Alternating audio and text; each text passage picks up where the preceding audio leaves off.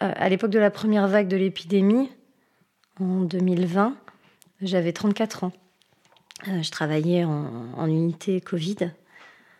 Euh, j'avais déjà de la bouteille un petit peu et j'avais l'habitude de, voir des patients décédés. Même si on n'est jamais habitué à la mort, si on est vraiment habitué, c'est qu'on est devenu une machine qu'il faut peut-être s'arrêter.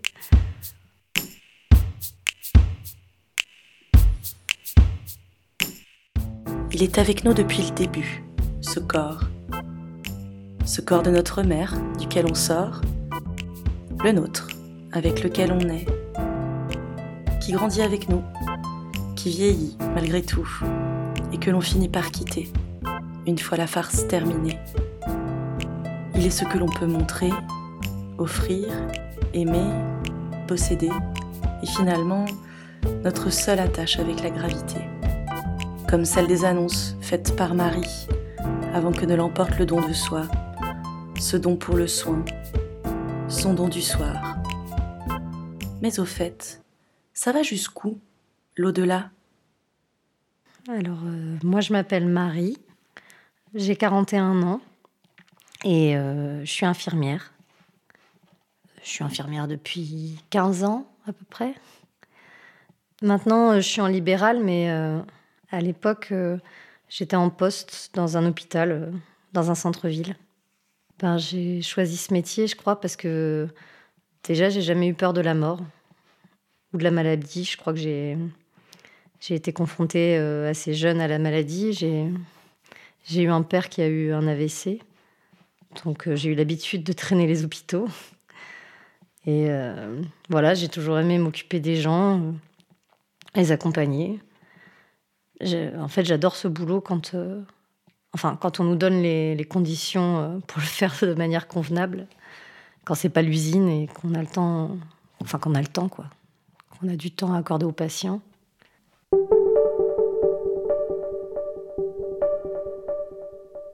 On a vraiment été submergés les premiers temps. On avait beaucoup de gens en réanimation et surtout, euh, parfois, on manquait vraiment de matos. C'est à cette période-là qu'on s'est mise, nous, euh, les infirmières, à annoncer les décès aux familles. Ça m'était déjà arrivé, mais souvent, en fait, c'est plus les, médecins qui, euh, qui vont annoncer ça. Mais là, c'était tellement la cohue que, en fait, euh, c'est devenu presque systématique. Tous les jours, j'annonçais des, décès, voilà, dans des conditions compliquées, quoi. Parce qu'on accueillait parfois les patients avec des masques périmés. On, n'avait pas de répit. Je crois que la charge de travail, euh, elle était multipliée par trois.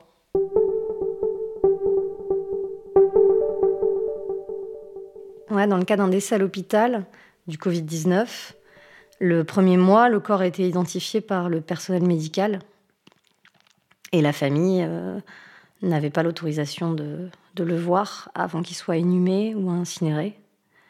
Donc euh, c'était super dur à accepter et puis, super dur à annoncer aussi euh, aux familles parce que c'est quand même euh, une étape essentielle, je pense, pour réussir à faire son deuil de, se confronter en fait à, son à son, à son proche. Et, et puis donc voilà, j'annonçais des décès tous les jours et puis il y a eu une famille, il y a eu, enfin cette famille, c'était une jeune femme qui avait euh, un enfant qui était assez jeune, à peu près du même âge que le mien, et son mari euh, qui avait, euh, je crois, 42 ans. Il était jeune, mais il était asthmatique et il n'avait pas survécu.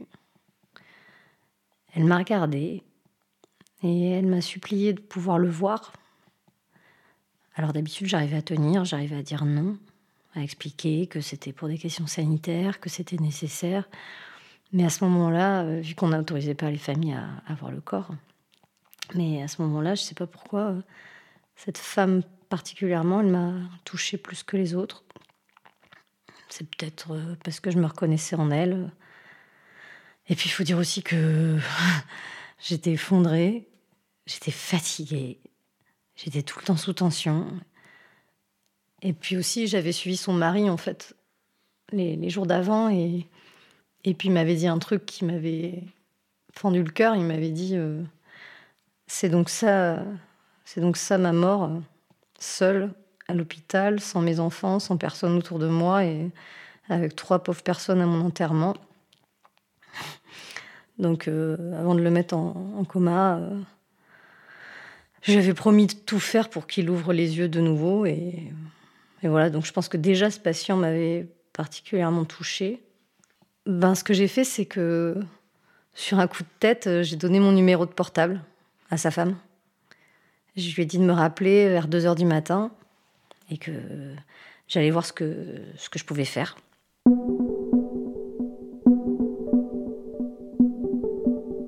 J'ai terminé mon service vers euh, une heure, entre une heure et une heure et demie.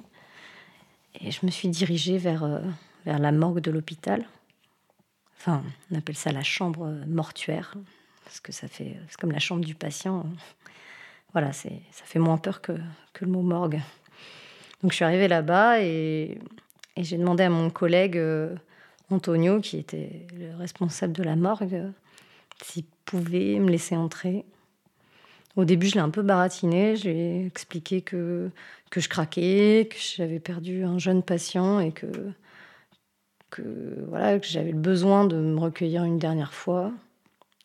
Et puis finalement, on a discuté et, il m'a avoué qu'il aussi trouvait intenables les mesures euh, au niveau du processus de deuil, même s'il comprenait que c'était nécessaire. Moi, j'ai fini par lui avouer que j'avais dans l'idée de, de peut-être faire une visio pour la famille euh, du patient, pour sa femme surtout, pour qu'elle puisse le, voir une dernière fois. Et puis en discutant, eh ben, il a finalement accepté de me, laisser faire.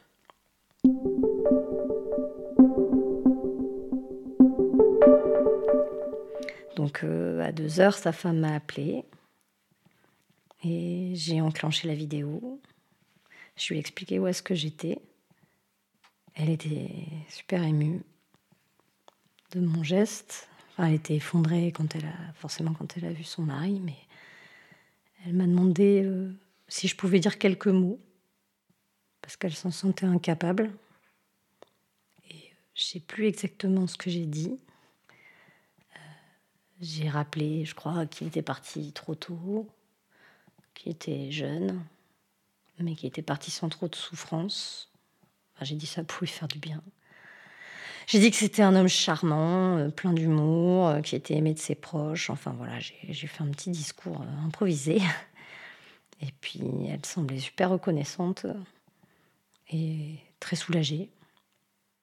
Et du coup, ça m'a conforté dans l'idée que ce que je faisais, c'était bien. Enfin, en tout cas, que ça, ça me semblait juste, quoi. J'ai pas culpabilisé. Je me suis dit, ben voilà, j'ai bien fait. Bah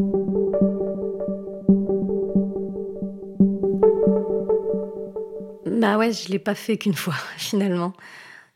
Je lui avais fait promettre de rien dire à personne, mais je pense qu'elle m'a pas écouté parce que quelques jours après, j'ai une famille qui est venue vers moi et qui m'a demandé si je m'appelais bien Marie. Alors c'était un jeune homme cette fois qui était avec, euh, c'était un jeune homme qui était avec son père et sa mère euh, qui avait une soixantaine d'années venait de décéder du Covid. Mais elle, c'était pas une patiente que j'avais suivie particulièrement. Alors, euh, il est venu me voir et puis donc il m'a dit en chuchotant euh, Madame, euh, on m'a dit que vous pouviez faire quelque chose pour nous, que vous pouviez faire un rituel ou quelque chose comme ça pour ma mère. Sur le coup, j'ai flippé. ça m'a fait un peu peur. Je me suis dit que ça allait se savoir, que, que ma direction risquait d'être mise au courant. Donc, ma première réaction, ça a été de, voilà, de bien flipper. Et puis, je m'y attendais pas en fait. Et puis là, je l'avais pas choisi. Donc, euh, donc j'ai eu un mouvement de recul. J'ai dit non, non, je vois pas de quoi vous parlez, mais euh, au début. Mais je crois que, en fait, je m'étais sentie tellement utile la première fois quand je l'avais fait que, comme il a insisté, bah, j'ai accepté. Il m'a demandé s'il pouvait me donner des textes à lire pour accompagner la cérémonie.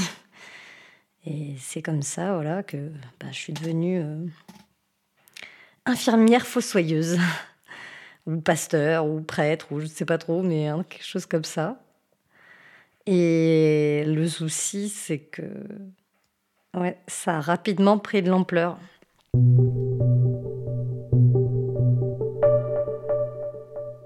En quelques jours, quelques semaines, je me suis retrouvée en fait complètement dépassée. J'ai, j'ai plein de familles en fait qui sont venues euh, me voir, qui me demandaient de faire quelque chose, qui, insistaient. Et j'ai fini par donner une adresse mail pour que les gens puissent m'envoyer en fait leur texte euh, s'ils le souhaitaient. Et donc euh, mes journées, c'est devenu de la folie. en fait, chaque jour, bah, je bossais dans des conditions de merde.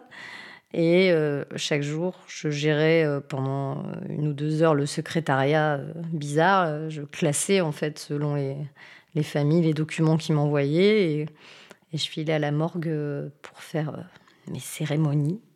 Ben, je sais pas pourquoi, euh, pourquoi j'ai fait ça. Pourquoi j'ai accepté. Je crois qu'en fait, euh, j'étais prise dans une sorte de tourbillon de folie. Je crois déjà que j'ai toujours eu du mal à dire non. Et que je me suis déjà retrouvée plusieurs fois dans des situations un peu loufoques ou, ou bizarres. Mais là, ouais, c'était le summum. Euh, j'ai, ouais, c'était, c'était intenable, quoi. Je, on se tue à la tâche. Avec, euh, voilà, enfin, voilà c'était la folie la journée. Euh, chaque fin de service, euh, avec la complicité d'Antoine, ben, je faisais, je sais pas, deux ou trois cérémonies. Ça durait environ 20 minutes, 30 minutes, quelque chose comme ça. Et puis je dormais à peine. Voilà, je, rentrais chez moi pas d'heure, j'étais. J'étais, ouais, bizarre, quoi.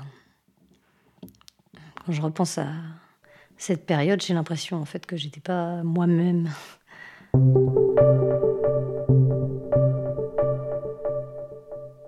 Ben, je lisais, euh, je lisais des poèmes, des petits textes personnels que les gens avaient écrits, des textes religieux. Parfois, euh, ça m'est déjà arrivé qu'on me demande de chanter une chanson. J'ai chanté Les copains d'abord euh, dans une morgue. Voilà. Donc, euh, bah parfois, tout simplement, quand les gens m'avaient rien envoyé parce qu'ils n'y arrivaient pas, ou bah, j'improvisais ce qui me venait, euh, ce qui me passait par la tête. J'étais coupée du monde dans la morgue et puis voilà, c'était ma petite séance d'improvisation.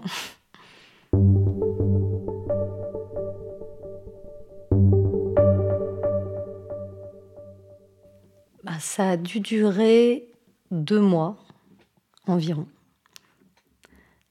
Ça a dû durer deux mois environ parce que au bout de deux mois, pendant cette première vague, je crois qu'ils ont de nouveau, c'est ça, ils ont de nouveau autorisé euh, le fait d'entrouvrir en fait la housse pour laisser apparaître le visage des défunts, euh, pour qu'ils puissent les voir uniquement si les personnes se tenaient à distance. Et donc, euh, comme ils arrivaient à voir les gens, même si ça restait dans des conditions difficiles pour faire réellement son deuil, je crois que c'est à peu près là que je me suis arrêtée et que, et que voilà, j'ai, j'ai plus de sollicitations de ce type et voilà. Non, ma, ma direction l'a pas su. Non, j'en ai parlé à, j'en ai vraiment parlé à personne en fait j'ai essayé de, vraiment cacher le truc parce que, parce que je flippais. Euh. Donc, à part Antoine, euh, puis forcément les familles concernées, euh, non, personne n'était au courant. J'ai dû faire une cinquantaine, une cinquantaine de cérémonies sous le coude. Je faisais très attention, hein, je respectais bien les règles d'hygiène, j'avais pas envie de prendre des risques non plus pour moi, mais j'en ai fait une cinquantaine jusqu'à ce que bah, je craque en fait. Parce que quand, euh, au bout des deux mois, euh, à la fin à peu près euh, de cette première vague, en fait, j'ai posé ma démission. J'ai ouais, quitté l'hôpital et puis je crois que j'étais au bout de mes forces. C'est là que je me suis mise en libéral. J'ai continué ouais, à accompagner des, patients à domicile pendant la deuxième vague, mais, mais pas à un rythme de fou, quoi. Depuis, j'en ai parlé, oui.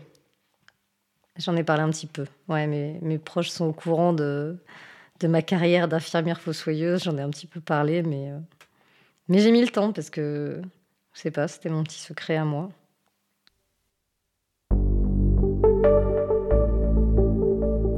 Vous venez d'écouter Ceci est mon corps, huitième épisode de votre série Transmission.